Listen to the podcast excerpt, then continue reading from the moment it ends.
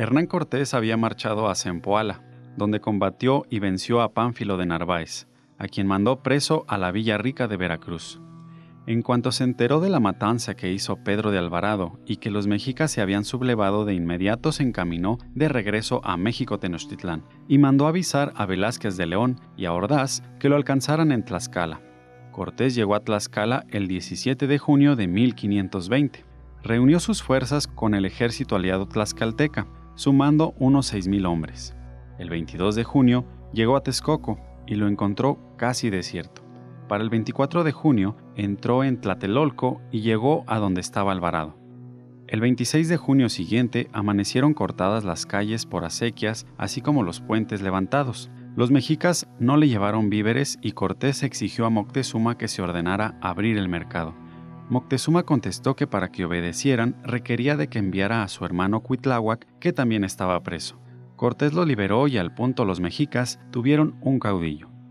Al salir Cuitláhuac, para Tlatelolco, encontró un ejército que marchaba levantado entre todos sus aliados del Valle de Anáhuac por Cuauhtémoc, jefe Tlatelolca, a quien Hernán Cortés no había apresado por considerarlo poco peligroso. Así todos los guerreros que había en el valle, quizás unos 40.000, llenaron las calles y las azoteas desde donde lanzaban pedradas y flechas.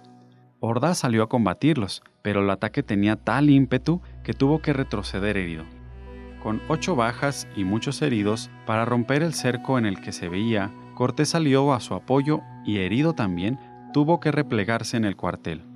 Duró todo el día el ataque. Al caer la noche, 80 de los españoles estaban heridos. Entonces Cortés decidió salir de la ciudad. Al amanecer del día 26 de junio, tomaron varias direcciones y en todas fueron repelidos. Pese al daño tremendo que causaba a los mexicas la artillería, estos atacaban cada vez con más vigor. Creyéndose perdido, Cortés pidió a Moctezuma que hablara con los atacantes, y este vestido con todas sus insignias, desde la azotea rogó a los sitiadores que se retiraran. Los mexicas exigían a los españoles que se fueran de México. Entonces, contra toda costumbre entre ellos, Cuauhtémoc incitó a los guerreros a no obedecer a Moctezuma, a quien llamó, con gran desprecio, manceba de los españoles, y les tiró una pedrada que lo derribó bañado en sangre y el asalto siguió. A cada intento de salir incendiaban casas para que los mexicas no tuvieran dónde guarnecerse y desde ahí lanzar sus flechas. En un último intento por salvarse, Cortés decidió atacar el Teocali. Mandó a los tlaxcaltecas que entraran a la ciudad y mientras ellos peleaban, los casi mil españoles trataron de subir los escalones de la pirámide de Huitzilopochtli. Todo el día y la noche duró el ataque. Fue entonces cuando Cortés decidió salir de la ciudad, pues ya no tenía víveres ni agua. Al día siguiente, 29 de junio, Cortés, para hacer tiempo y distraer a los mexicas, en los funerales de su gobernante, manda matar a Moctezuma. Se los entrega y les dice que ha muerto a causa de la pedrada que antes había recibido.